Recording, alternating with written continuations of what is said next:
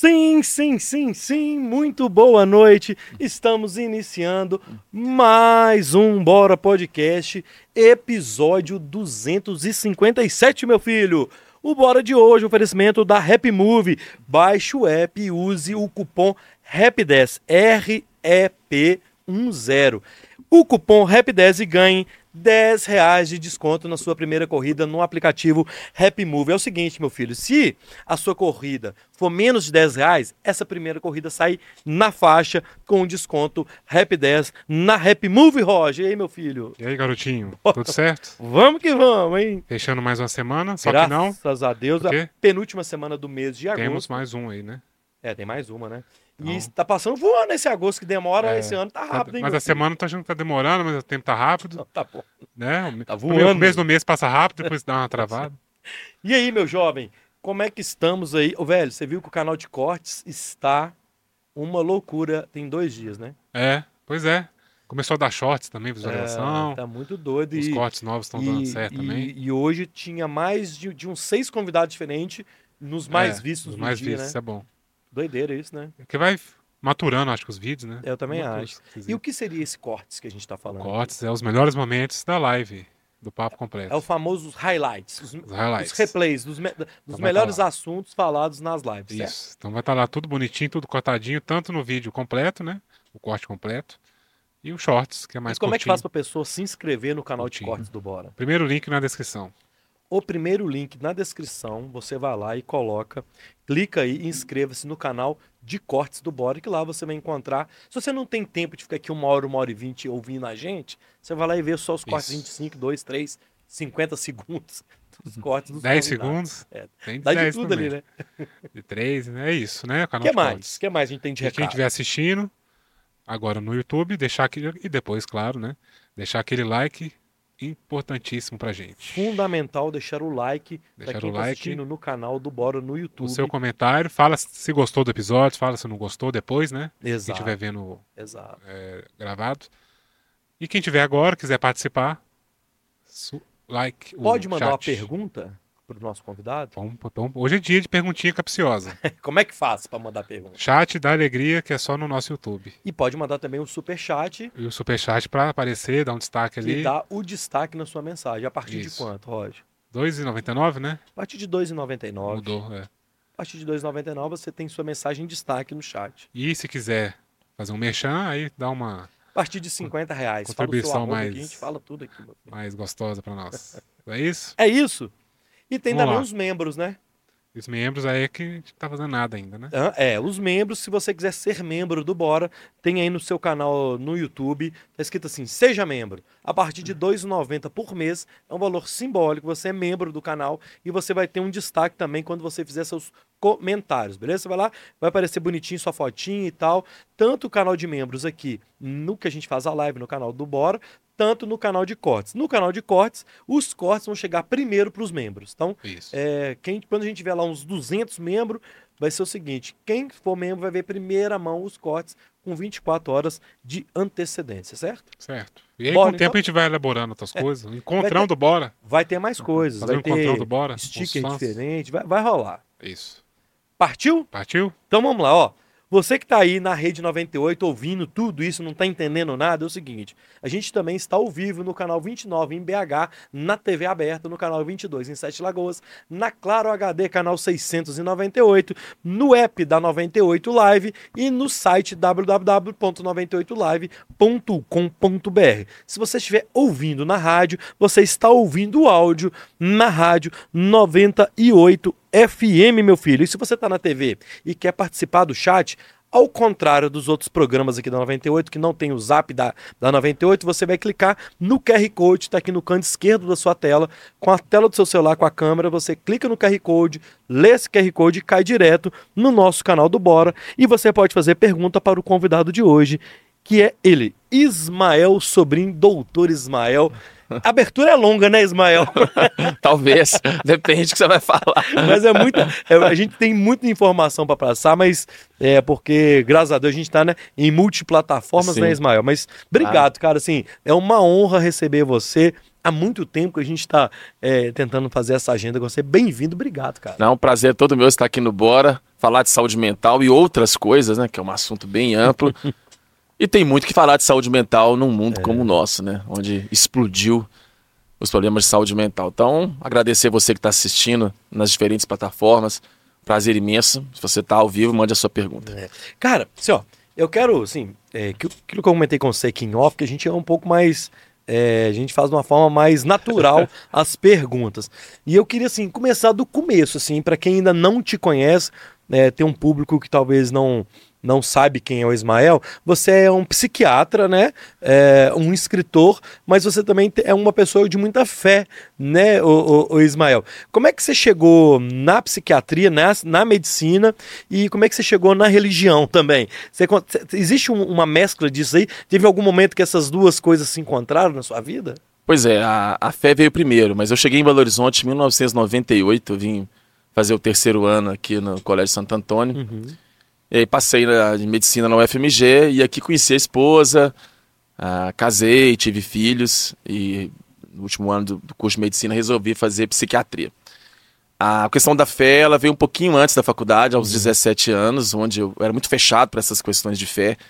No conceito de hoje, eu era uma pessoa, talvez ateu, eu tinha uma visão um pouco Deus e a natureza, ou uhum. Deus talvez fosse uma força, mas eu não tinha essa ideia de que Deus fosse uma pessoa que pudesse se relacionar. Uhum. Então, com 17 anos, em agosto de 98, eu tive uma experiência é, espiritual e isso me fez abrir para essa questão da fé. Então, a fé ela veio na minha vida antes da medicina. Uhum. E depois uh, eu fui fundindo esses mundos, porque acho que o ser humano é uma visão pessoal. Eu acho que nós somos seres biológicos, nós somos, lógico, o cérebro, as emoções, seres emocionais, mas uh, nós somos seres espirituais também. E ao longo do tempo eu vi que era importante uh, falar sobre isso, principalmente para um público uh, no Brasil, que é um público. Nós somos um país muito místico, uhum. um país muito religioso e que ainda tem muito estigma, que tem muito preconceito sobre as doenças psiquiátricas. E nós às vezes mistificamos doenças que elas são biológicas, que elas são clínicas. Então, começou, foi uma coisa não muito planejada, ela foi uma coisa que a vida foi trazendo essas oportunidades. E aí, nos últimos anos, veio a oportunidade também de escrever. Então, a, a fé veio primeiro, mas eu não consigo hoje entender a vida sem a gente entender que ela é um, um banquinho de três pés, que nós somos um pé biológico, um pé emocional e um pé espiritual. E eu acho que o ser humano. Uhum quando ele não investe bem nessas três coisas, ele é um ser humano incompleto.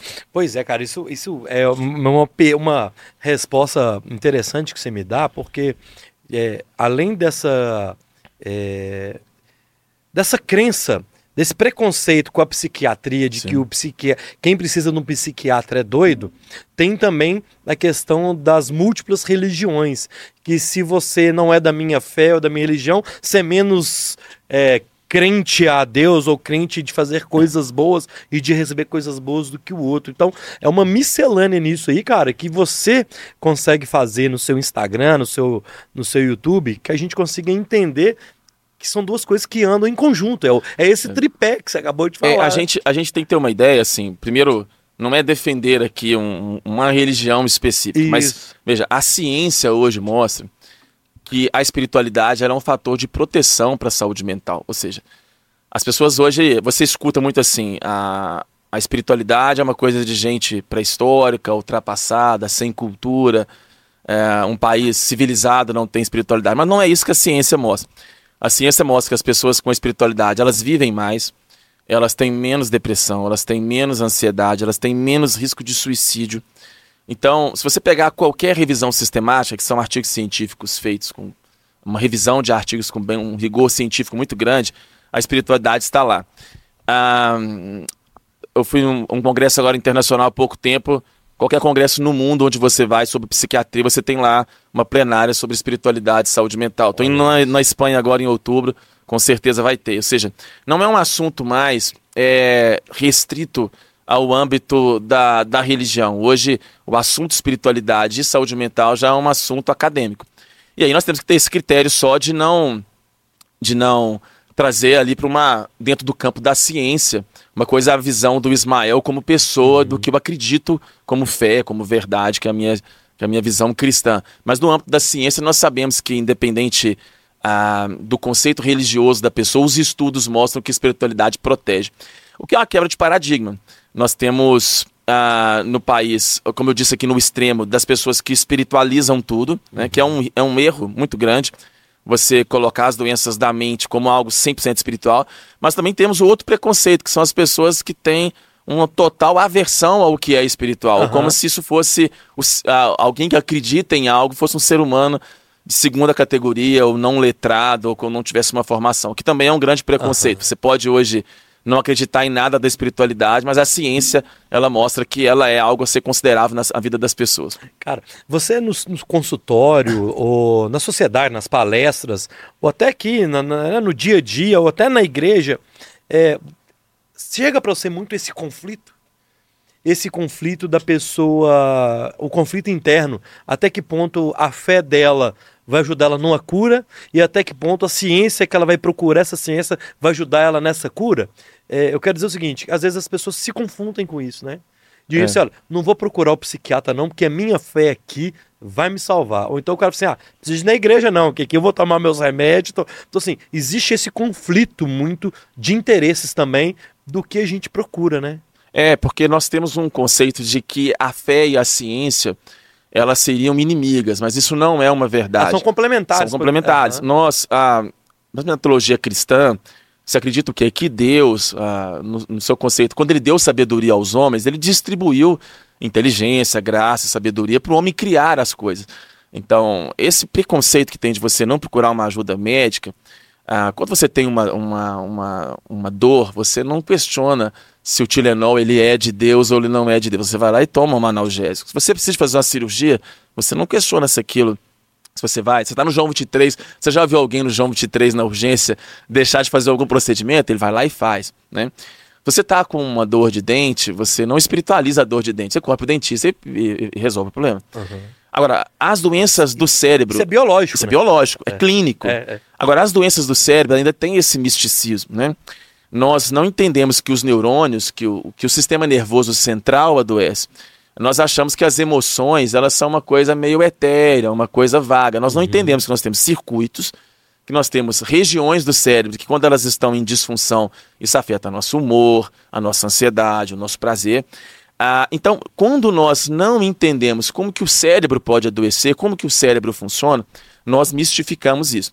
E aí, dentro de um contexto mais religioso, e o Brasil dois terços da população é muito religiosa, ah, há uma, às vezes, infelizmente, há uma tentativa de você negar a possibilidade da ajuda médica, da uhum, terapia, uhum. da importância do psicólogo, da importância do psiquiatra e dos outros profissionais relacionados à saúde mental.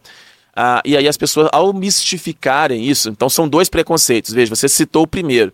Há um preconceito geral de que psiquiatra é médico de louco. Isso é um preconceito que ele melhorou muito. Hoje tem os podcasts igual o do Bora, que a gente ajuda a quebrar esses uhum. preconceitos.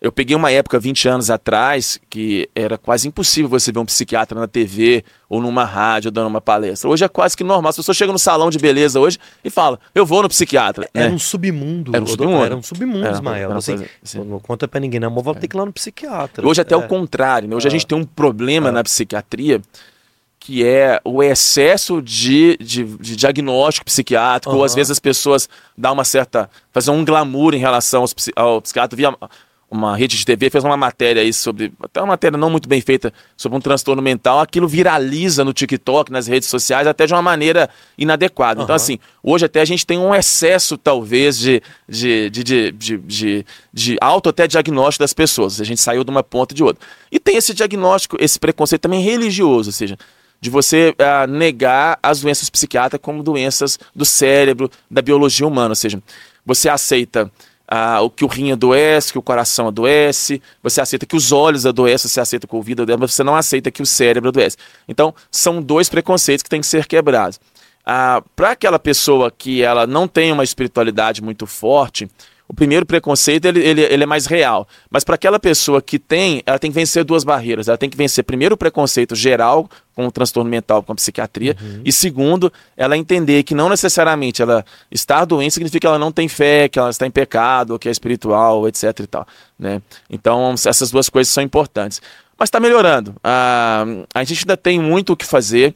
mas ainda está melhorando. Mas para o brasileiro, que às vezes não tem ainda muito acesso à informação, nós vemos que as pessoas ainda demoram, principalmente homens, a, a buscar uma ajuda profissional. Boa. Ó, seguinte, a gente já começou on fire, a gente começou com tudo.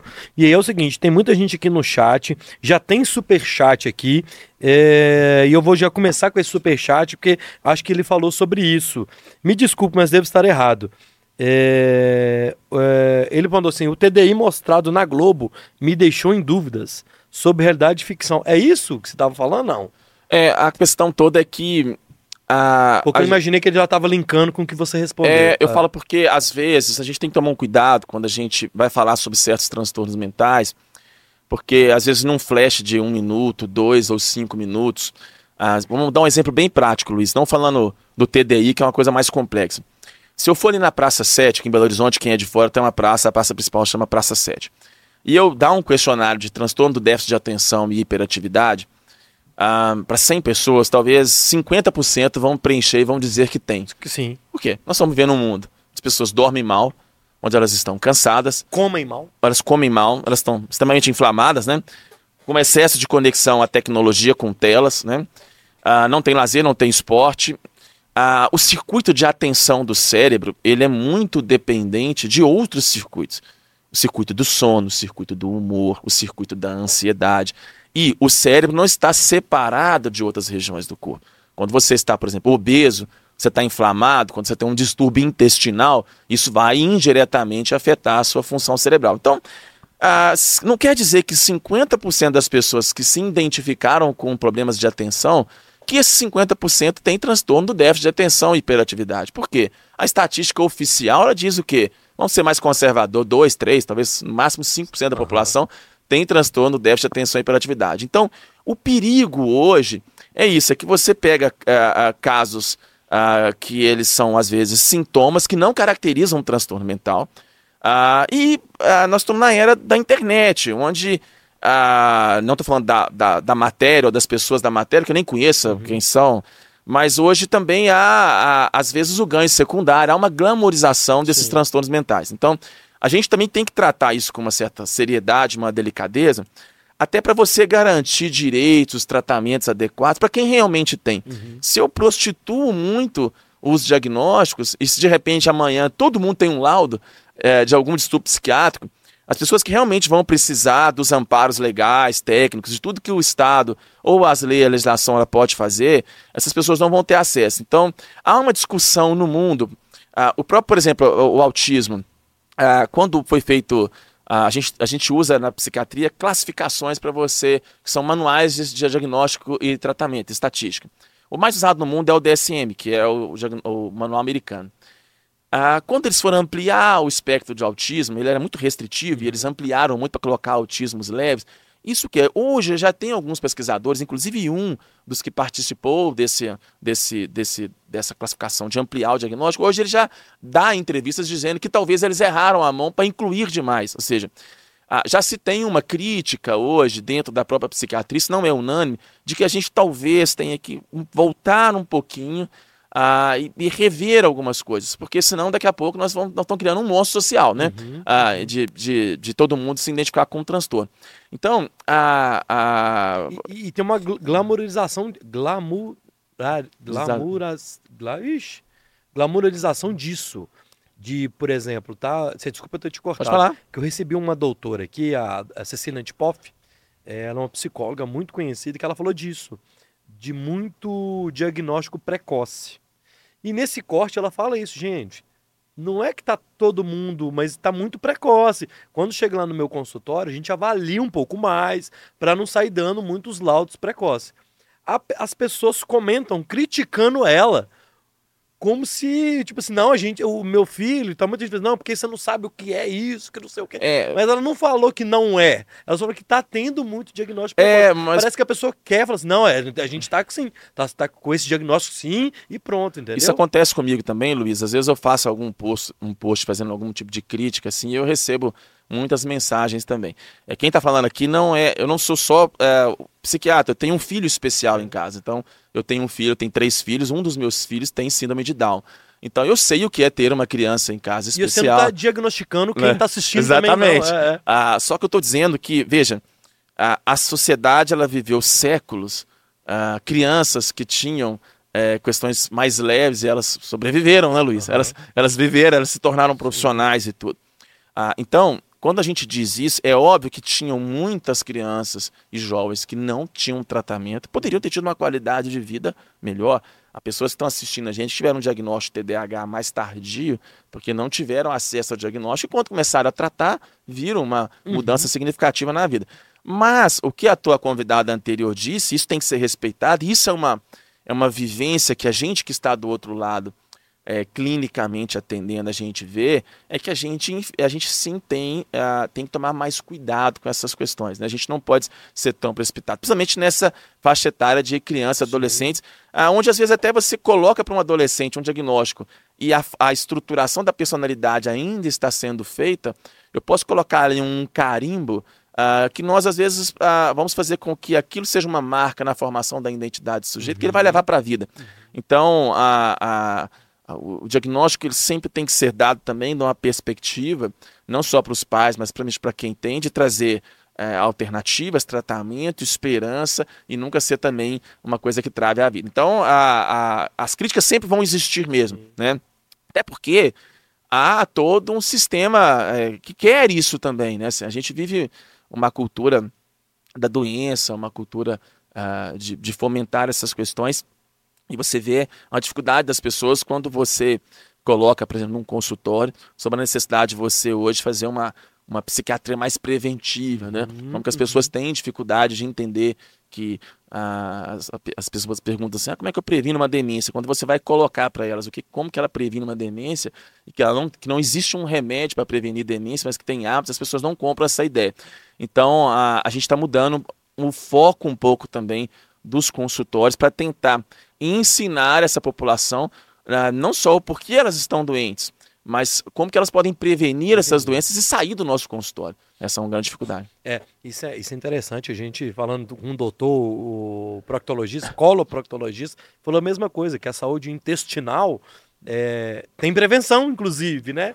É, tu, tudo no corpo a gente, é, em vez de é, melhor prevenir do que remediar é, futuramente. Você né? falou do intestino, é, não sei o que o colega disse aqui, mas olha como que o corpo ele é integrado, né? Que é um eixo, né? Cérebro intestinal, Eixo cérebro né? intestinal, ou seja, quando eu fiz o, meu mestrado lá, eu peguei pessoas que tinham uma doença chamada síndrome do intestino irritável. São pessoas que elas têm diarreia ou constipação e dor abdominal. E essas pessoas elas fazem às vezes exames, uma colonoscopia, aqueles exames invasivos uhum. e não vê ali uma coisa aparentemente que justifique. Ah, e aí tem vários subtipos dessa síndrome, mas há uma parte dessas pessoas que elas têm a depressão e têm ansiedade, de modo que é muito mais comum pessoas com depressão e ansiedade terem síndrome do intestino irritável do que pessoas que não têm. E aí, a partir dessas constatações, uh, antigamente falava-se úlcera nervosa, você já ouviu esse termo, né? Muito. Ou às vezes você está com uma ansiedade, seu intestino, ou seja, a partir disso começou a se estudar o eixo cérebro-intestinal, ou seja, o cérebro comunica com o intestino e o intestino comunica com o cérebro. Como que isso é feito? tem nervo que desce da cabeça e vai lá e gruda na parede do intestino. E a gente tem sinalizações de substâncias neurohormonais que uhum. comunicam o cérebro com o intestino. Isso para quem está assistindo a gente é uma coisa muito importante, porque a saúde cerebral ela passa pelo intestino também. Né? Então, por exemplo, se você tem uma pessoa que ela tem uma, uma um intestino doente, aí envolve ah, uma alergia alimentar não tratada, pessoas que têm alergia a glúten, a lactose, que elas não cuidam, pessoas que têm o que a gente chama de desbiose, que é um, um, desequilíbrio bacteriano, ou seja, a gente tem bactérias boas e bactérias ruins no uhum. intestino. Pessoas que usam muito antibiótico, anti-inflamatório e bagunçam o intestino. Essas pessoas elas começam a ter fenômenos inflamatórios no intestino e o intestino delas começa a ficar meio cheio de buraquinhos onde vai entrando coisas dentro do corpo que não deveriam entrar, ele fica mais permeável. E aí essa inflamação que ela começa ali no, no intestino, esses anticorpos, essa, esse excesso de, de ataque imunológico começa indiretamente a atacar o cérebro. Então, ser bem prático aqui, por exemplo, para quem está assistindo a gente. A gente vê muito na clínica Pessoas que têm enxaqueca, por exemplo, e elas não melhoram muito, elas mudam a dieta, elas passam a melhorar. Pesquisas mostram que alguns tipos de dieta, por exemplo, foi feito um estudo na Austrália com centenas de pacientes, e eles pegaram pacientes com depressão. E um grupo de pacientes tomou só antidepressivo, o outro grupo tomou antidepressivo e fez uma dieta mediterrânea. Hum. Dieta mediterrânea tem lá azeite, castanha, é, muito pouco carboidrato processado, é a dieta ali do, do Mediterrâneo uhum. da Itália e tal. Ah, uma dieta, talvez seja a dieta que os estudos mostram, talvez seja a melhor alimentação do mundo, castanhas, né? Ah, as pessoas que fizeram a dieta mediterrânea, e lógico, e versus o grupo que só usou a medicação, o grupo da dieta teve 30 e poucos por cento a mais de resposta nas escalas de depressão do que o grupo que só tomou o antidepressivo. Esse foi um estudo publicado e patrocinado pelo governo da Austrália.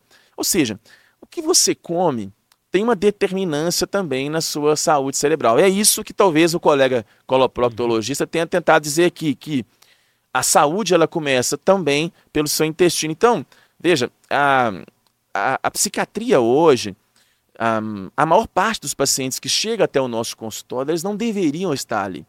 Nós estamos tratando vida ruim. Antigamente, se você me perguntar, 20 anos atrás, a gente tinha um padrão mais clássico genética, aqueles pacientes que uhum. têm história familiar, ou seja, você está assistindo aqui, se seu pai tem depressão, sua mãe tem depressão, transtorno bipolar, ou seja, a herança genética na psiquiatria é uma coisa muito forte. Ah, pessoas que tinham quadros desde a infância, ou seja, quanto mais precoce você tem um diagnóstico psiquiátrico, depressão, ansiedade, maior é a chance daquilo perpetuar ao longo da vida. Uhum. Esses casos eram os mais comuns antigamente. Hoje não, hoje nós pegamos pessoas que quebram mais tardiamente, 40 anos, 45, que na verdade estão vivendo essa vida acelerada, essa sociedade da performance, esse ritmo todo que adoece. Então, a, hoje a nossa grande barreira não é apenas fazer um diagnóstico ou um tratamento, é você educar esse paciente a ele compreender o porquê que ele adoeceu e como que ele consegue reverter esse processo. E aí não é uma coisa só psiquiátrica, não é só ir lá e tomar uma medicação, isso envolve toda uma gestão de vida que o sujeito tem que acreditar, o paciente, que aquilo ali vai ser determinante. Se ele não comprar essa ideia, ele não sai de, de, do psiquiatra. Né? Cara, é, é, é, tudo interligado uhum. nosso, o, nosso, o nosso corpo, em especial, igual você está falando, os órgãos, né? É, e quando a gente fala da mente, é, a gente fala da depressão, a gente fala da ansiedade, e eu já vi você dando uma explicação da, da neuroinflamação. Sim. É isso que, que é, quando a gente, quando a pessoa que está assistindo, ou eu, ou você, entra numa uma crise de depressão depressiva, existe uma questão genética, não é só. É porque a gente fala assim, o mental fica parecendo que é uma coisa lúdica, né? É. é quando você fala, ah, não, vai melhorar, não é assim. Às vezes a pessoa acha até que é um drama, mas não é, ou está passando por uma dificuldade momentânea, mas não. Existe uma questão genética, uma inflamação de neurônio, por exemplo. Pode ter isso também, né? É, o que acontece? Nós, a gente tem que entender por que as pessoas adoecem, né? Ah, veja, nós temos é, bilhões de conexões sinápticas. Então, como que uma emoção é feita? Como que um sentimento é feito? Nós temos neurônios que se comunicam. E ao, ao eles se comunicarem, e, e um neurônio às vezes faz centenas de milhares de conexões, isso gera uma emoção. Então, uma dor, uma angústia, uma ansiedade, uma tristeza. E a gente tem regiões do cérebro, apesar do cérebro ser todo conectado, e isso uhum. é um uhum. grande fato, nós temos algumas regiões que são mais responsáveis por algumas, algumas sensações. Então, por exemplo, a gente tem as amígdalas cerebrais, que são mais responsáveis pelo medo, por aí vai. Algumas pessoas, elas nascem com uma predisposição genética, ou seja, o cérebro delas já nasce quimicamente mais predisposto, ou seja, é, algumas coisas no funcionamento cerebral relacionadas aos neurotransmissores, por exemplo, a serotonina, a dopamina, uhum. todo mundo fala muito hoje, mas a comunicação entre os neurônios de uma maneira mais atípica ou disfuncional, algumas pessoas já nascem com essas predisposições. Então, a genética é algo muito importante na psiquiatria. Agora, a genética não explica tudo. E a genética também não é uma sentença de morte. Eu posso ter genética, mas a genética ela vai ser potencializada ou inibida pelo meio ambiente em que a pessoa vive. E aí entra esse conceito que você me falou aí de, de neuroinflamação. Quando eu estava na faculdade, a, formei em 2005, a gente escutava assim muito depressão, ansiedade, baixa de neurotransmissor, baixa de serotonina, baixa de dopamina ou baixa. Não é. Isso já é um conceito que caiu. Hoje nós entendemos o seguinte, que é muito mais complexo do que isso. Na verdade, não é uma baixa. As pessoas têm lá serotonina, têm os neurotransmissores. Mas o, a comunicação entre os neurônios ela não está adequada. A forma como o neurônio passa a informação para o outro, que nós chamamos de sinapse, há alterações no funcionamento dos neurônios que fazem com que as mensagens não cheguem uhum. de uma uhum. maneira adequada entre um neurônio e o outro, e isso ocasiona vários tipos de doenças, desde depressão, ansiedade, por aí vai. Quando a gente fala de neuroinflamação, o que, que a gente está dizendo? As pesquisas hoje mostram que o estilo de vida de estresse, a gente vive hoje, Luiz, uma sociedade que, se você pegar lá, tem um livro muito bom do Shulhan, que chama Sociedade do Cansaço. A gente vive hoje que é um culto da produtividade, né? Você tem que estar tá trabalhando, produzindo. E é bonito eu falar que eu estou sem tempo, né? Exatamente. Você, é. ah, você veja que lá na Bíblia, nos Dez Mandamentos, os três primeiros, eles são relacionados à sua relação do homem com Deus. O homem não tem outra, outro Deus além do, do Deus bíblico. Mas antes de, de, Deus falar lá de você não cobiçar a mulher do cara, de você não roubar, o, o, outro, o mandamento que vem depois, ele é de você descansar, porque ah, Deus fez a criação e ele descansou. Então, ah, nós fomos feitos para descanso também, para pausas, uhum. né? para quebras no nosso ritmo acelerado. Ah, um homem há 20 anos atrás, 30, ele dava ali o fim do seu expediente, ele não tinha mais conexão com o trabalho, com informações. Né? Ele mal, mal talvez assistia meia hora de televisão, mas ele não tinha conexão com o trabalho. Hoje nós estamos via os nossos celulares, nós estamos ali sendo bombardeados com informações, com trabalho. E se você não tomar um cuidado, você acaba produzindo 24 horas por dia. Você já acorda e antes de você meditar, antes de você descansar, você toma um café, a primeira coisa que tu faz é o quê? Ver as suas notificações Aí, de redes sociais, de Instagram, de YouTube, sei lá o quê, etc.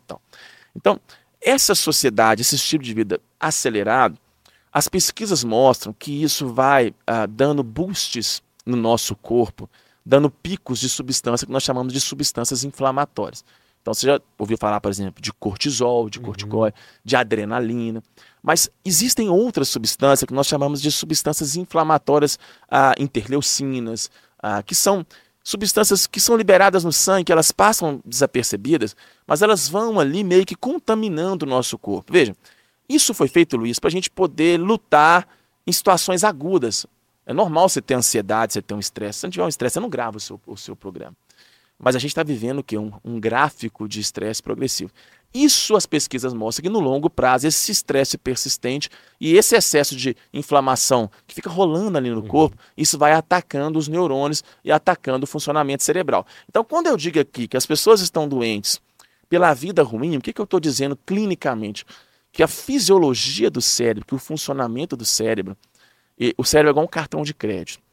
Se você paga a fatura no mínimo por muito tempo, se você não faz ali, não paga a fatura toda, você vai acumulando a sua dívida emocional, isso vai virar um monstro e uma hora a fatura vai chegar. Então, assim, você vai acabar adoecendo. Então, quando eu digo que as pessoas vão ao consultório pela vida ruim, eu não estou dizendo que elas são culpadas às vezes disso, mas a cultura, muitas vezes, ela, às vezes é culpada também, uhum. mas a cultura te leva a uma busca frenética pela produtividade, para ter uma aversão. Já viu aquela frase, né? É descanse enquanto eles dormem, trabalha enquanto eles Enquanto eles é, dormem, é, é, a gente está é, produzindo, é. meu filho. Só que o cara vai ter um AVC, um câncer, uma depressão, uma transtorno de ansiedade, um é. pânico. Então, ah, você veja bem, um, um parêntese aqui nessa, nessa conversa. Dá um exemplo bem prático para quem está assistindo. Já reparou a nossa epidemia de insônia? Né? Geral. Geral, né? Aí tu pega bem, como que o cérebro humano funciona para o sono? Não sei se você já leu sobre isso ou quem está assistindo a gente, ah, quando começa a escurecer, o nosso sono, na verdade, ele não começa quando a gente vai dormir. Quando a gente tem o pôr do sol e a luminosidade começa a cair, algumas áreas do cérebro já começam a ser desligadas para você começar a ter três horas e meia, quatro horas depois, a condição de dormir. Então você pega o cara lá na roça. Ele, como é que era antigamente? Ele estava lá cinco e meia, seis horas, ele dormia. Dormia com as galinhas. Com as galinhas. Aí ele chegava, jantava, dava uma sapecada na mulher dele lá, oito e meia, nove horas, o homem e a mulher estavam dormindo. Os meninos dele dormir. Quem tem filho aqui, ah, eu tenho três, o que, que você faz para uma criança dormir? Se você quer que teu filho durma oito horas, deu sete horas, o que, que você tem que fazer? Desliga a luz, YouTube, televisão, vai contar historinha, vai pegar um livro, você vai tirar o quê? O excesso de luz, Sim. de estímulo, de estímulo. e tudo. Né? Então, por que, que as pessoas não dormem?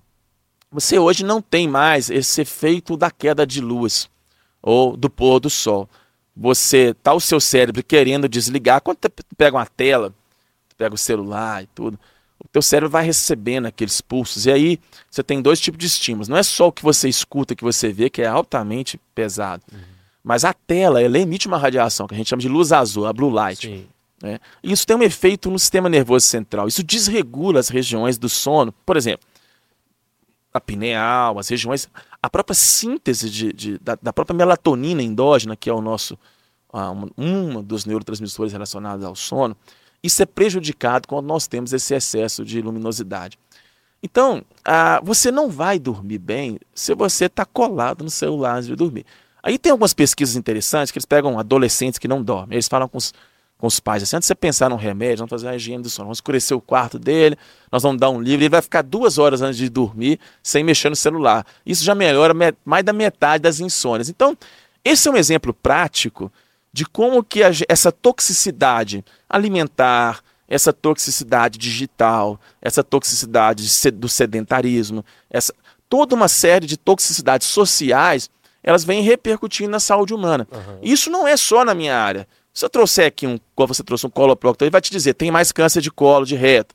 Se eu trouxer aqui um ginecologia, tem mais problemas é. ginecológicos, ou seja, a saúde humana está prejudicada. Aí você pode argumentar, mas maior, mas não se faz mais diagnóstico? Bem, até em países onde sempre se fez diagnóstico, está se percebendo que as doenças estão aumentando, que o ser humano está mais doente. E aí a chave disso está no ambiente, no estilo de vida. Então não é uma questão só de os médicos fazem mais diagnóstico, não é só isso. Nós criticamos aqui o excesso de diagnóstico, mas isso não explica tudo. Nós temos que ter um olhar mais atento sobre a saúde humana e principalmente o cérebro. Nós falamos muito do coração, mas se tu perde a tua mente, ah, já era. Se tu perder uma perna num acidente e tu tem uma cabeça boa, tu, tu vai, entendeu? Uhum. Tu vai viver. Uhum. Agora, se tu surta, se tu perde a consciência, se tu perde funções cognitivas, às vezes processos irreversíveis, como que tu vai andar bem se a tua central de comando não está funcionando? Então, assim, a gente. A, a saúde cerebral ela deveria ser alvo de mais, é, de mais cuidados. Hoje, por exemplo, se discute muito no país essa questão da, das drogas, da liberação da maconha, não vai entrar no aspecto jurídico, uhum. isso é outra história. Se, nem político, Nem né? político, é. isso é outro, outro balafo-gafo lá. Se vai liberar ou não, quem, quem as autoridades que decidem. Mas a gente tem que ter uma discussão, por exemplo, honesta, de que o uso crônico, por exemplo, de, de, de maconha aumenta o risco de psicose. Né? Isso não sou eu que estou dizendo, isso tem estudos populacionais com centenas de, de, de milhares uhum. de pessoas. E quando você é, tem um uso crônico de, de maconha, isso aumenta o risco de psicose, de esquizofrenia e tal. Ou seja, as pessoas elas têm que ser mais educadas em relação à saúde do cérebro, à saúde da mente. Eu te disse, por exemplo, agora há pouco sobre demências. É, boa parte das demências seriam evitáveis com o estilo de vida. Então, nós não temos que ficar é, deixando as pessoas acordarem para a saúde cerebral quando elas tiverem 60, 70 anos. Nós temos que começar a educar o jovem de que se ele tem um, um, uma toxicidade por álcool, se todo fim de semana ele, ele, ele toma um porre, que aquilo é neurotóxico, uhum. que aquilo ele está perdendo redes, ele está perdendo neurônios preciosos lá para frente. Ok, uns podem ser mais, mais predispostos do que outros, tem gente que pode beber a vida inteira e não ter nada, mas quem bebe tem mais perda neuronal. Uhum. Então, há, há uma educação em relação ao cérebro que a gente não faz. A gente já está fazendo muito em relação ao coração, importante em relação à glicose, ao diabetes. Isso é, é, é fenomenal. Hoje você já olha para a barriga do sujeito e fala: olha, a tua circunferência abdominal tá, tá, tá grande, então tu tem que tomar uhum. cuidado para você não. Você tem um risco de infartar. E ninguém vai brigar com você, né? Assim, se você sim, hoje não, é, falar que a obesidade é um, é um, é um problema grave, pelo menos quem é consciente não vai te acusar de, pública, de, é. de, de, você estar tá sendo preconceituoso. Mas em relação ao cérebro, nós temos que começar a entender também que tem um estilo de vida que protege. É, muito doido. Nós vamos falar mais disso, só que eu tenho que passar um recado aqui. Bora de rap e o melhor. Você pode fazer a sua primeira corrida na Rap Move sem pagar nada. Então é o seguinte, baixe agora o app da Rap na sua loja aí de aplicativo favorito aí do seu celular, do seu sistema de seu celular e use o cupom RAP10. Anota aí, Roger, no chat. Cupom REP010. Rap 10 e ganhe 10 reais de desconto na primeira viagem. É uma promoção por CPF só para quem é maior de 18 anos, beleza? Rap, o aplicativo que move o Brasil. Não é o seguinte, você usou a primeira corrida no seu CPF, a segunda já não vale mais não, viu meu filho? Então, fique ligado aí, que é o cupom Rap 10 que você pode, você já vai ganhar 10 reais de desconto na sua primeira corrida. Se for uma corrida curtinha, menos de 10 reais, sai de graça, sai na faixa baixa, baixa o app da Happy Movie. Ô doutor, tem, tem gente mandando mensagem aqui. Manda é, eu quero, eu já vou quero fazer o combinado antes. Porque eu tô vendo que o papo hoje é Roger. O papo hoje é, hoje é palestra no Bora. Hoje é A só amanhã. Hã? Hoje só acaba amanhã. É, antes da gente chegar nos finalmente, que vai demorar ainda, já tem muito tempo, mas eu quero combinar da gente continuar no YouTube, na hora que eu terminar aqui no YouTube, a gente fazer mais uns, uns- pelo menos um- mais uma meia horinha. Eu gosto de combinar isso ao vivo, porque você não fala não, entendeu? Ó, uns 15 dá. Então, beleza. Então, na hora que acabar na 98, a gente vai continuar. Mas ainda falta muito. É só pra gente já combinar com a turma aí. Doutor, a gente tá falando disso da questão da importância da, da mente. O Brasil é o país número um em ansiedade no mundo? Pois é, a, a gente teve uma pesquisa da Organização Mundial de Saúde, e aí o Brasil ele foi o campeão, um dos campeões mundiais de ansiedade, Caramba, bicho. e o quinto em depressão. É óbvio que essas pesquisas são feitas aonde se pode pesquisar, né? Sim, aham, Tem claro. lugar aí que, né?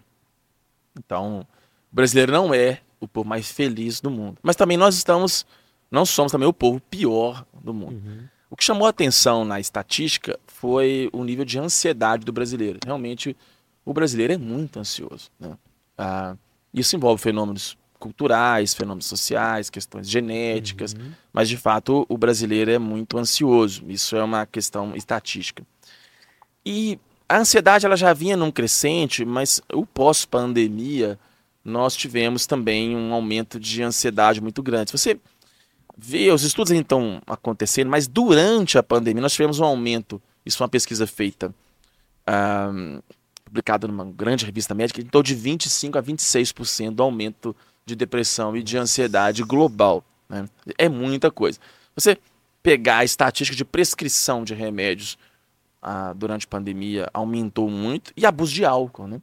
Porque as pessoas também, quando elas estão ansiosas, e aí é um problema do brasileiro, que a gente tem que chamar a atenção aqui.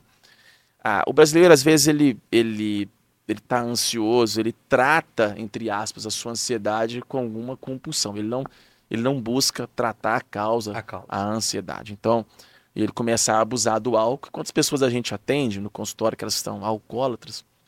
E quando você vai ver, o sujeito fala assim: Eu comecei a beber porque eu chegava tenso do trabalho e eu não conseguia desligar a minha cabeça para dormir. E eu só começava a dormir quando eu tomava três cervejas, uma dose de pinga, um vinho e tal. E aí a gente, a gente fala: Ah, mas ele não é alcoólatra. As pessoas subestimam isso, né? É, você está assistindo, você só consegue dormir bebendo. Você bebe todo dia, se você não consegue relaxar, vezes você é um alcoólatra, você não está sabendo. Então, assim, a gente já começa a ter essas questões. Ah, ou geram, às vezes, compulsões alimentares. Né? Então, você pode não emagrecer porque você tem, às vezes, uma ansiedade que te faz ter uma compulsão. E vai, compulsão por comida, compulsão por sexo, compulsão, um monte de coisa. Então, a ansiedade é um problema é, mais sério do que parece. Porque a ansiedade, ela gera um, um gasto, uma demanda de saúde indireta muito grande. Se você for hoje num grande hospital de Belo Horizonte, sentar lá na portaria, ah, e você, no final do plantão do cardiologista, perguntar assim, cara, quantos por cento das pessoas aqui com menos de 50 anos que você atendeu com dor no peito, que é problema psiquiátrico, ele vai te dizer tranquilamente que 80% das pessoas que chegaram lá com dor no peito, com taquicardia, com falta de ar, ele fez eletro, ele fez exame de sangue e ele descartou totalmente o infarto. Por que, que essas pessoas pararam no hospital? Porque elas estavam com crises de ansiedade aguda. Então a ansiedade ela pode, numa crise aguda, simular um, um infarto. uma, uma falta de ar, um problema pulmonar, mas ela cronicamente ela pode dar enxaqueca, ela pode dar uh, bruxismo, ela pode dar dificuldade de memória, ela pode dar dor na coluna, ela pode dar impotência, ela pode dar é, alergia, ela pode baixar sua imunidade, ou seja, ah, o cérebro des, é, desconfigurado, ele pode te levar a rodar em inúmeros profissionais. Aí você fica de exame em exame, de clínica em clínica, de fazendo aqui, fazendo ali. Aí você tem dor, é colonoscopia, é endoscopia. Aí você fala. E aí tu vai no médico, ele fala assim: tu não tem nada. Né? Tu tem, só que o seu problema ele é você está somatizando no, no, corpo. Então, a isso é muito tá comum. Né? É, então, assim, a ansiedade é uma epidemia ah, silenciosa também na população. Essas pesquisas elas são importantes porque quando elas mostram o tamanho dessa encrenca, é, você vê o seguinte, que há muita gente nesse aspecto não tratar. E aí, quando eu falo tratamento, não é só ir no psiquiatra e tomar remédios, né? É, lógico que você precisa, às vezes, de tomar para você reorganizar o seu funcionamento cerebral. Você precisa de algo que. Eu falo que, às vezes, Luiz, a, a correnteza ela está mais forte do que a sua capacidade de nadar. Então, assim, o paciente chega ao consultório, eu não vou conseguir diminuir a velocidade da correnteza. A correnteza está forte. Eu não consigo pagar o boleto dele, eu não consigo mudar o casamento dele, eu não consigo mudar o emprego dele, eu não consigo mudar os filhos dele, que traz um monte de problema. Ah, só que o seguinte, tá ganhando dele, ele cansou. Uhum. Ele não consegue nadar, ele está no meio do rio, ele vê, ele sabe o caminho, ou seja, doutor, eu sei que eu tenho que fazer tal coisa, eu sei que eu tenho que nadar e atravessar e chegar naquela árvore, agarrar nela para eu não morrer. Mas ele está cansado, ele não consegue, ou seja, quem está assistindo a gente, às vezes a ansiedade ela está maior do que a sua capacidade de nadar. Então, você já está com a mente hiperdimensionando para pior. Tua mente, o telefone já toca, ela já pensa no que aconteceu alguma coisa. Você já vive num alerta. Se toca o telefone da tua escola, do teu filho, você já acha que morreu todo mundo. Ou seja, você nem pensa que. Às vezes é, ah, a escola ligou, a mulher fala. Às vezes é porque você não pagou o lanche do mês, aí você precisa de. né? Ou às vezes o menino esqueceu alguma coisa, ou às vezes ele é, teve uma febre. Tu acha que já entrou um maluco dentro da escola. Ou seja, as pessoas estão vivendo assim. Então, ah, às vezes no início você precisa de, de jogar a boia para o paciente não morrer afogado. Ou às vezes o incêndio está muito grande. Então o psiquiatra, às vezes, ele é o bombeiro. Você está lá um incêndio, o cérebro está pegando fogo. Eu chego lá, qual que é a minha prioridade no incêndio? Eu salvo a vida, eu jogo a água e apago o fogo. Eu contenho o dano. Uhum. Depois nós vamos identificar quais são as causas do incêndio. Então, uma vez que você foi, estabilizou, aí você vai fazer terapia. Aí você vai identificar quais são as causas do seu incêndio, ou seja, aí o psicólogo vai te ajudar a se reorganizar e você vai ver como prevenir um novo incêndio. Né? Qual que é o plano de gerenciamento de risco que você vai fazer na sua vida para você não ter um outro problema no seu condomínio. E aí vai ser uma série de estratégias de prevenção. Mas ah, se você está vivendo um fogaréu emocional, você tem que ir lá e apagar ele. Então, entre o psiquiatra, o psicólogo, depois nessa identificação de causas, a educação física, a nutrição, todos esses processos que depois eles vão ser somados, vão canalizar num, num tratamento médico. Mas a, e, e, que a vida, os nossos avós, eles sabiam mais de saúde que a gente, entendeu? Sim. Claro. tudo isso que a gente está falando, a, tem tudo, tem a Bíblia é exemplo para tudo isso, né, doutor? Eu, eu, queria dar um exemplo, que Pode eu posso falar? falar uma bobagem aqui. Como é que, tá, como é que você tá de água aí? Tem? Tem. Tem uma bobagem que eu posso falar, mas pode ser não seja também. Fala de ansiedade. Que quando eu tava vendo seus vídeos, eu lembrei disso, da passagem de Lázaro, né? Que as irmãs de Lázaro, né? Manda um zap pra é. Jesus. Ô, Jesus, o senhor tem que vir aqui que Lázaro... Morreu. Não, Lázaro não tá bom, não. É. Vem aqui. Só que Jesus tinha um problema com os judeus lá, estavam querendo pegar ele. ele. Calma que eu vou tal. Passaram-se alguns dias que Lázaro já tinha morrido sei lá, dois, três dias, Jesus vai, resolve ir. Na hora que ele chega lá, né, a Marta, é, a Maria. Maria recebe Marta, ela Maria. e fala: se o senhor tivesse chegado antes, é. ele talvez. A né, Marta chega primeiro, exatamente. É, é Marta chega e é, fala. É. E aí, na hora que ele chega lá, Maria também fala a mesma coisa: olha, se o senhor tivesse chegado antes, elas estavam completamente ansiosas. E ele fala: se você, é, vocês, vocês creem, né? E aí vai lá e Lázaro levanta e pronto, e Lázaro. É, Essa passagem é bonita, Tem a ver com ansiedade? Essa, essa passagem é bonita porque essa passagem mostra que Jesus chorou. Né? É, é o menor versículo da Bíblia. E muita gente achava que ele não estava indo com medo dos judeus, é. talvez, né? É. Mas ele. É interessante você falar da Bíblia, porque, primeiro, que a Bíblia ela adiantou muitas questões relacionadas à emoção. Uhum. Né? É, a Bíblia já, definia lá que o homem era um ser biológico, um ser dotado de emoções e um ser espiritual. Né? Ao contrário do que as pessoas pensam, a Bíblia ela não nega as emoções humanas e ela não nega as dores emocionais. Ok. A, e a Bíblia, inclusive, ela até, se você pega desde os profetas, a, as cartas de Paulo, está recheado de manifestações das emoções. Paulo, por exemplo, falou da necessidade de renovação da mente, da transformação das emoções. Né? Provérbios diz que a dor do coração faz secar os ossos, ou seja, as preocupações tinham uma repercussão na saúde física, as psicossomáticas. Né? Ah, então, esse conceito de emoção que o judeu trazia, ah, que era um conceito muito relacionado ao coração, ao sentimento, né? isso é um conceito ah, muito amplo. Ah, e um conceito muito bonito, porque ele era melhor do que o conceito que nós temos hoje. Não se entendia a saúde mental dissociada da vida como um todo. Né? Uhum. A, a Bíblia, quando ela diz que nós somos biológicos, emocionais e espirituais, mais ou menos isso, ela não separa essas coisas. Ela diz que essas três coisas elas têm que andar juntas, elas têm que ser integradas, de modo que se uma dessas áreas estiver prejudicada, vai afetar a outra e vice-versa. Ah, quando Jesus chora, isso é uma coisa muito interessante, porque nós temos uma imagem de Jesus como se Jesus fosse Deus, que ele não tivesse sentimentos, que ele não tivesse emoções, emoções. como se Jesus não tivesse experimentado tristeza, como se Jesus não tivesse experimentado ansiedade. Né? Mas a Bíblia diz que Jesus ele era 100% homem e 100% Deus. Ele foi, como diz o Billy Graham, uh, o maior milagre não foi o homem pisar na lua, o maior milagre foi Deus pisar na terra. Né? Jesus foi o próprio Deus pisando na terra.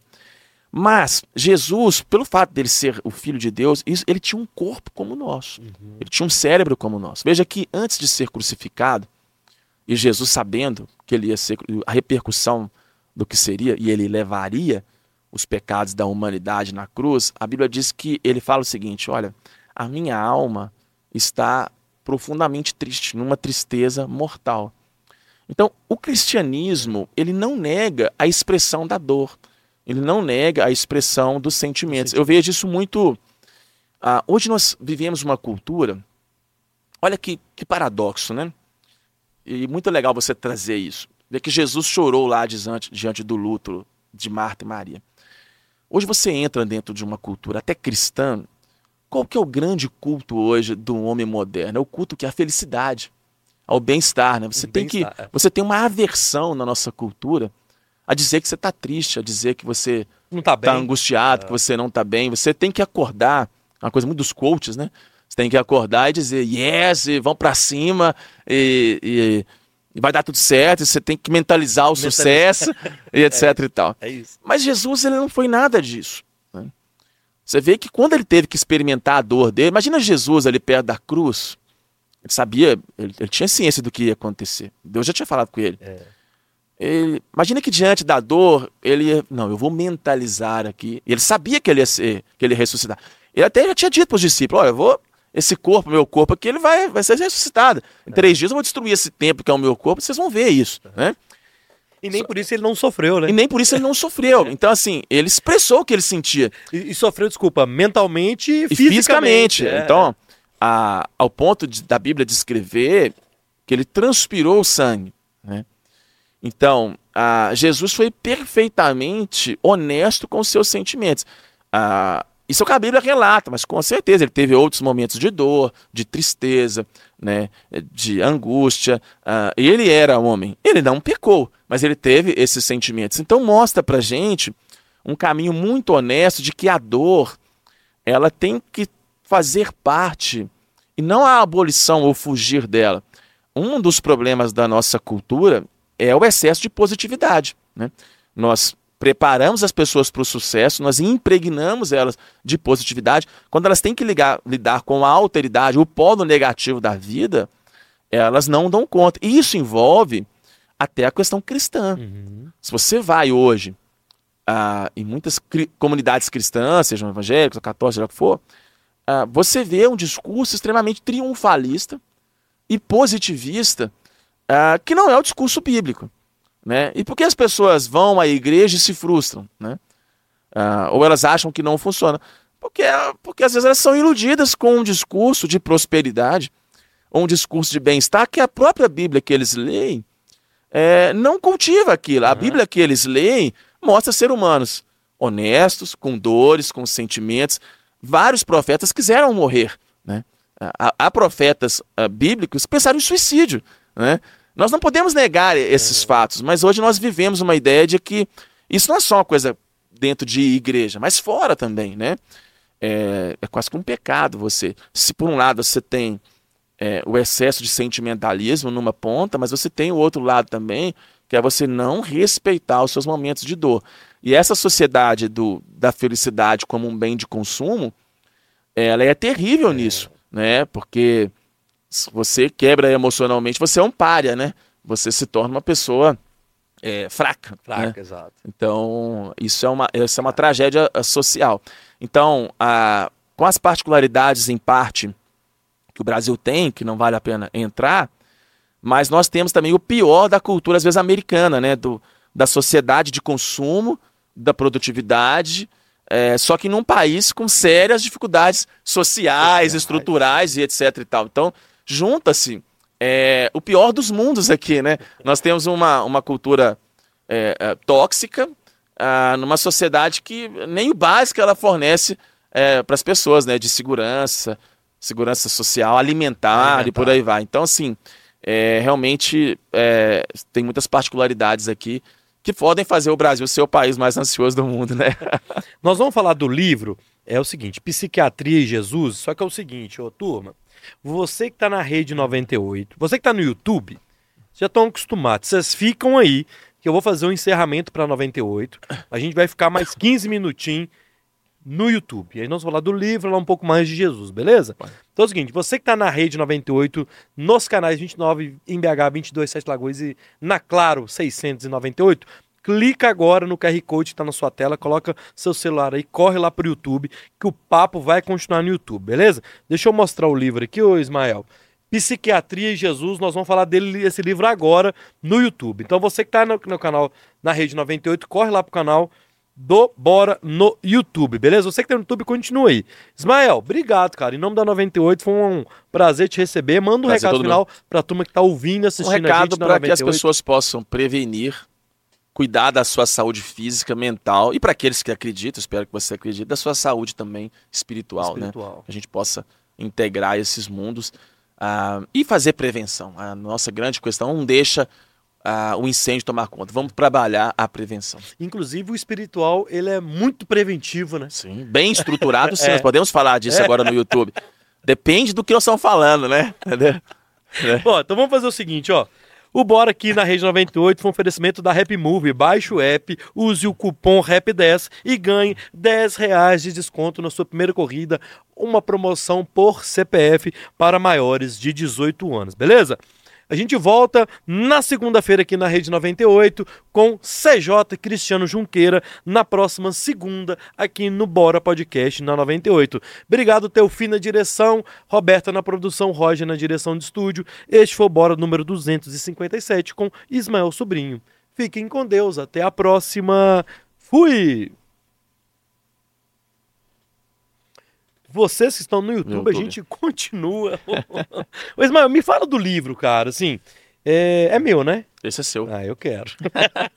me fala um pouco desse livro, mostra pra galera ah. aí. O que, que é a psiqui psiquiatria e Jesus? Pois é. Um, esse é o terceiro livro que eu publico. Eu publiquei um livro em 2019 sobre depressão. Depois eu publiquei um livro que chama A Procura da Felicidade, o ano passado, que é como sobreviver na sociedade do cansaço e do Nossa esgotamento. Senhora.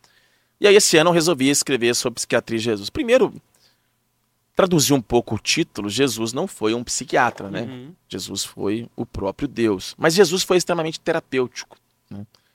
Jesus, ele, ele soube lidar com as emoções humanas é, e deixou pra gente, não só espiritualmente, a vida que ele nos dá, que é o nascer de novo, né? uma vida nova quando nós nos conectamos com ele, mas Jesus também nos ensinou muito sobre como abordar as emoções humanas, sobre como vencer barreiras, preconceitos. Então, esse livro é uma ideia, ah, primeiro, de mostrar como, por meio dos evangelhos, nós podemos ter restaurações emocionais em nossa identidade, em Uhum. nossa personalidade, e ao mesmo tempo de quebrar os preconceitos que a gente estava dizendo aqui.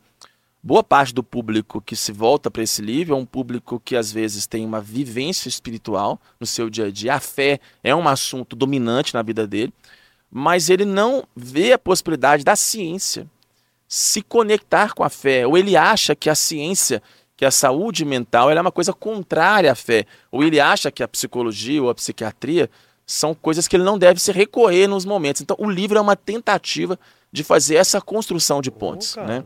Então, é, e aí eu fiz uma maneira diferente esse dos outros. Eu coloquei alguns exercícios onde a pessoa, esse livro é um livro onde as pessoas têm muitos exercícios para elas preencherem. Então é um livro para as pessoas escreverem, Uhum. porque algumas pesquisas mostram, isso serve não só para o livro, quem está assistindo a gente aqui, quando você escreve as suas emoções, os seus sentimentos, isso tem um efeito terapêutico muito grande. Então, quem está assistindo a gente, você tem dificuldade de você. Você vai para uma sessão de terapia, ou, ou simplesmente nem uma sessão de terapia, você quer entender melhor a sua mente, um grande exercício é você escrever. Uhum. Os diários ao longo da história, Sim, sim. eles são e serão altamente terapêuticos. Então, a, o livro eu coloco esses exercícios terapêuticos em função disso, porque eu acho que quando o ser humano escreve, ele elabora melhor o que ele sente. Então, colocar no papel é absurdamente terapêutico. E quando ele coloca no papel, ele não mente o que ele está colocando no papel. É, o papel ele ele é, né, ele ele é uma forma de você elaborar por meio É. da escrita uma dor ou um sintoma. Veja, às vezes o paciente chega ao consultório e é muito interessante. Ele fala assim: eu vi, eu trouxe escrito porque eu não saberia te dizer o que eu sinto. E às vezes eles imprimem cinco páginas do Word ou no papel, escrevendo mesmo, e levam para mim. E aí eu leio e vou lendo antes, eu estava sentado, eu estou lendo O- a escrita ela é muito real do que ele está sentindo no momento. no momento. Não- ela não esquece aquilo. Exato. Eu posso esquecer o que eu senti ontem, mas se eu escrevi naquele momento, E um está diário, registrado. e um diário, por isso que esse tipo de literatura, que nós chamamos de literatura devocional. O que que é a literatura devocional? Esse livro, por exemplo, ele tem uma jornada de 30 dias. Por que, que ele chama devocional? Porque você faz uma proposta de você ter exercícios por um tempo determinado. Uhum. Isso é muito interessante, porque faz com que as pessoas sejam forçadas a compartilhar alguma emoção ou algum sentimento ah, por meio daquelas coisas. Porque se você não nomeia a dor, veja o que Jesus fazia, Luiz. Jesus ele chegava para uma pessoa que era cega. Aí tava lá o cego, que todo mundo, a torcida do Atlético do Cruzeiro inteira sabia que o cara era cego. Aí Jesus virava pro cara e falava assim: "O que, que você quer que eu te faça?" Entendeu? Aí eu acho que o Pedro, que era um discípulo talvez mais impulsivo, falava, pô, Jesus, não é possível que você não sabe, esse cara é cego. Ele quer que você seja. Aham. Mas por quê? Porque tinha uma importância muito grande você nomear a dor, né? Você colocar a sua dor para fora. Porque as pessoas, elas vão guardando. E a gente vê isso nas terapias, né?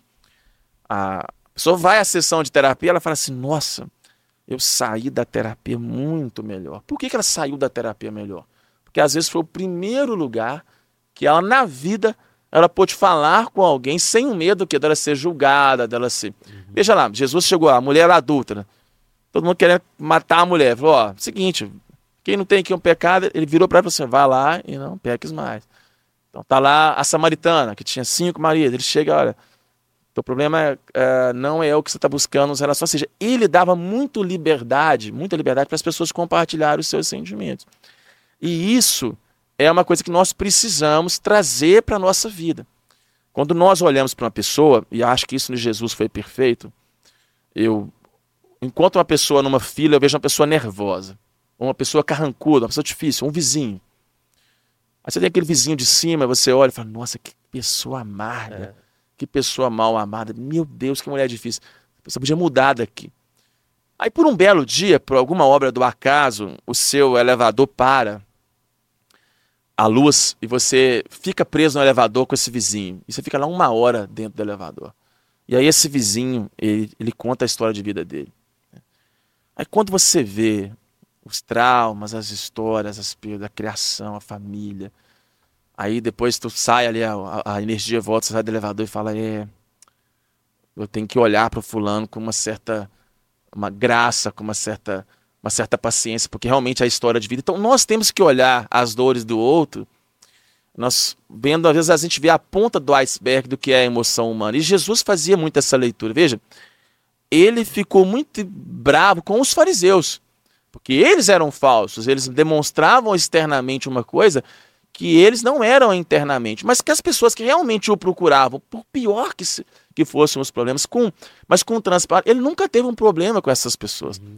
Então, a, essa ideia de Jesus, ela é muito clara nos evangelhos. Jesus, ele, ele incluía essas pessoas. E óbvio, né?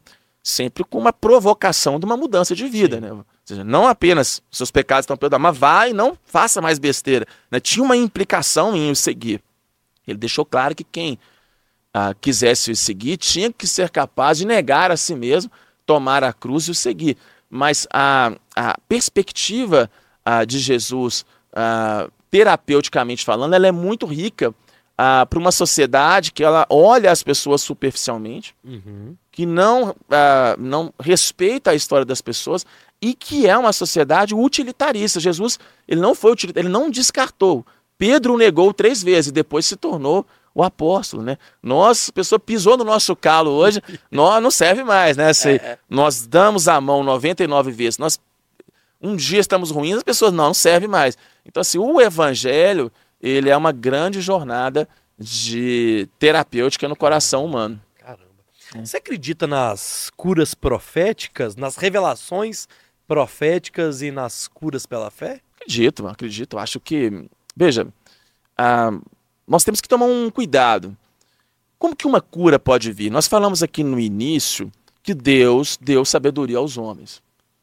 Ah, o livro de Tiago diz que toda boa dádiva e todo dom perfeito vem do alto. Ou seja, quando um médico faz uma cirurgia bem sucedida ou ele é abençoado, nós cristãos entendemos que Deus deu dons aos homens. Uhum. O cara que inventou a dipirona, ele foi um agraciado, inventou o Viagra, né? Ele foi um agraciado. Opa! Né?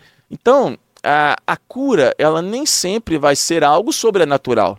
Né? Okay. Por isso que a definição de milagre, se você pegar na própria teologia, é Milagre é aquilo que excede o modo normal de ação de Deus. Deus pode curar pelo médico, pelo tratamento, pela cirurgia, pelo remédio, pelo psiquiatra, psicólogo, pode tudo. Agora, é inegável, e eu acredito isso é uma opinião minha pessoal, é, não só teórica, mas de vivências de vida, onde Deus, em alguns momentos, intervém na matéria humana e ele faz, sim, é, curas. O problema hoje é que tem as picaretagens, né? que tem as pessoas que usam da fé dos outros para ganhos secundários, uhum. para arrancar dinheiro, para falsas revelações, uhum. falsas profecias. Mas eu acredito que sim, por meio do Espírito Santo.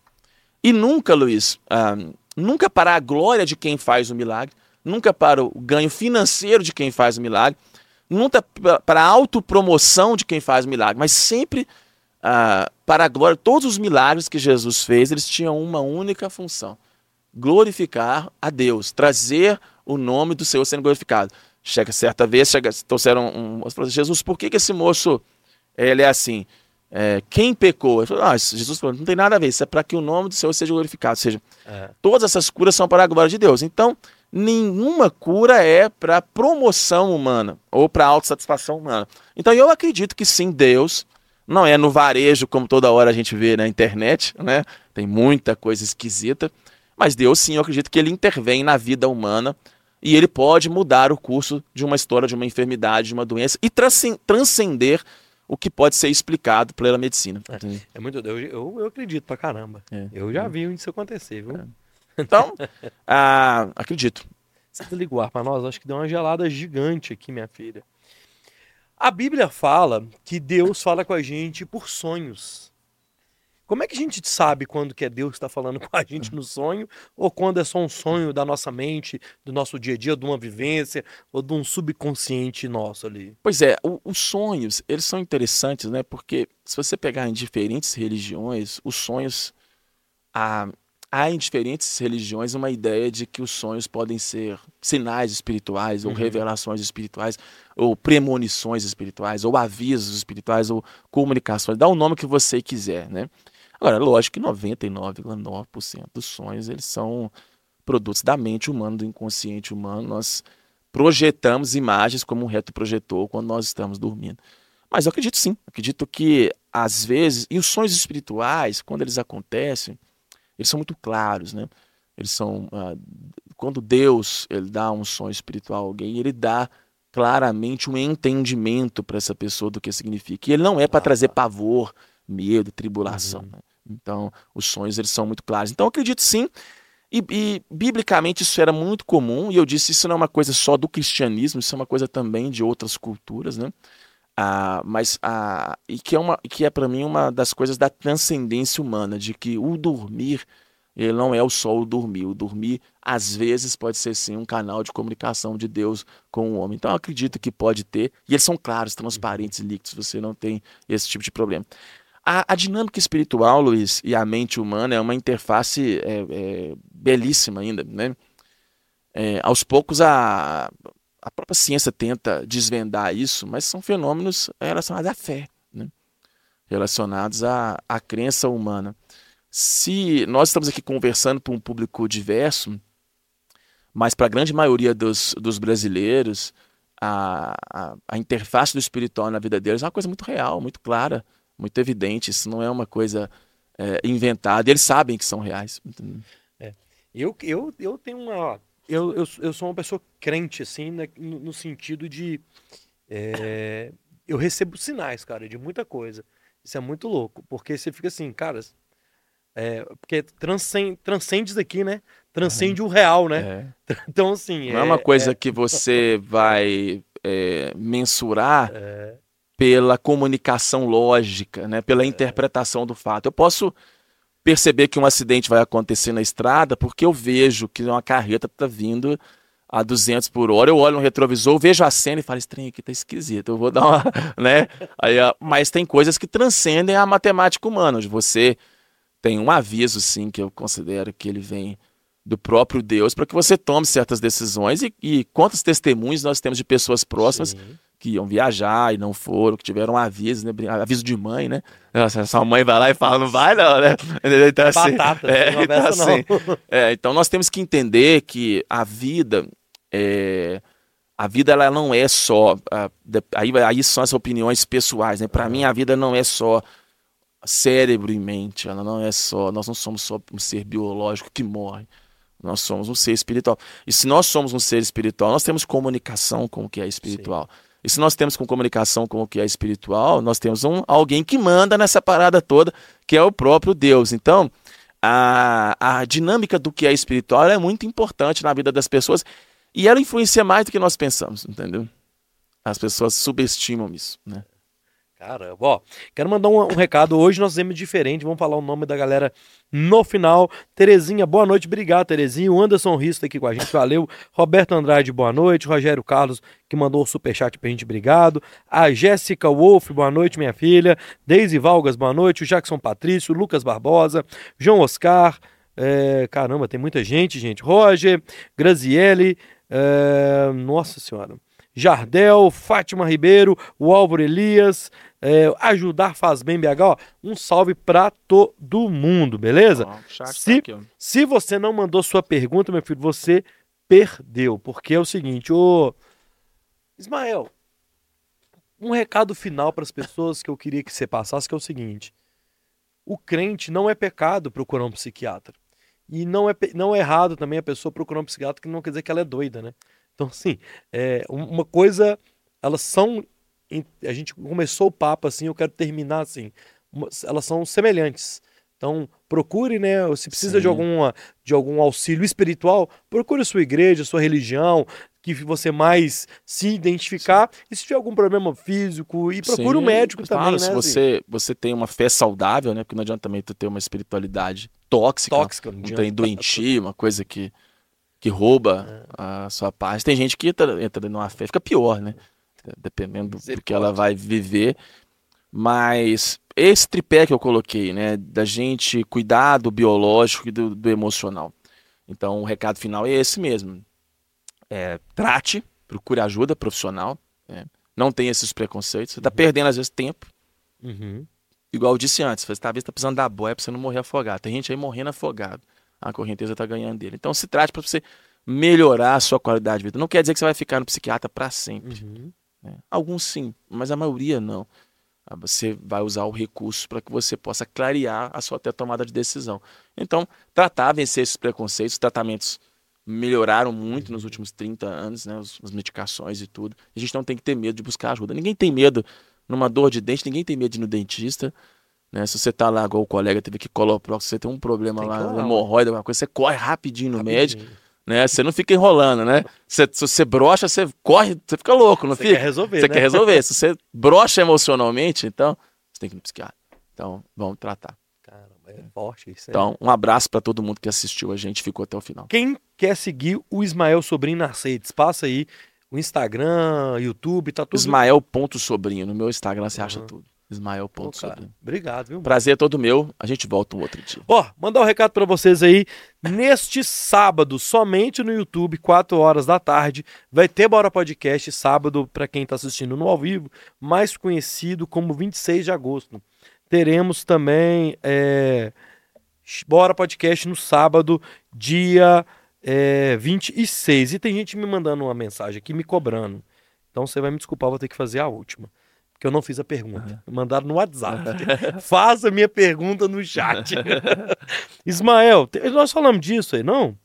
Ismael, teve uma matéria no Falaram. Fantástico sobre o transtorno dissociativo de personalidade. Doenças como essa podem ser confundidas com algo espiritual por falta de diagn- diagnóstico, correto? Pois é, sim. A... Você sabe que o, o próprio DSM, quando ele classifica o TDI, dissociativo e identidade, ele fala uma coisa lá, um dos itens, ele fala o seguinte, que isso não pode ser explicável pelo contexto religioso da pessoa. Então o DSM, ele separa, ó, peraí, o que é explicado pelo contexto religioso não traz para dentro aqui da, da psiquiatria, é um contexto religioso. Ok. Então, o TDI é uma coisa, o que a igreja diz sobre os fenômenos que são explicáveis pela cultura e pelo religioso são uma outra coisa.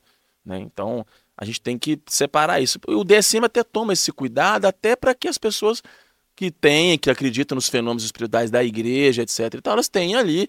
Ah, é uma coisa, senão, você Aham. não vai pegar o fenômeno religioso e vai traduzir isso como problema psiquiátrico, é uma outra, Outra história.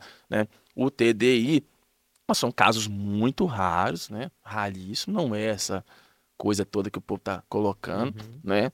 Ah, não, não quer dizer que não existe, existe. Você tem os relatos, tem pesquisas, tem tudo. Ah, fenômenos associativos são descritos na medicina há séculos. Uhum. Então são questões assim muito claras. A gente não pode é misturar esses conceitos, né? É, e, não, e não confundir. Então, o que é explicável pelo contexto religioso, pelo fenômeno religioso, da cultura religiosa de um povo, né? Aquilo ali tem que ser visto dentro da cultura religiosa de um povo. Boa. Né?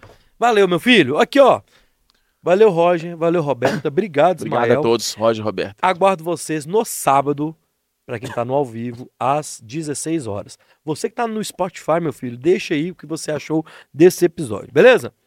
Fiquem com Deus. Se eu não li sua pergunta no chat, meu filho, que hoje foi corrido. Fiquem com Deus. Até a próxima. Obrigado, Ismael. Um prazer, prazer, meu, mano. Um abraço. Obrigado, viu? Tamo junto. Fiquem com Deus. Até a próxima. Fui. Thank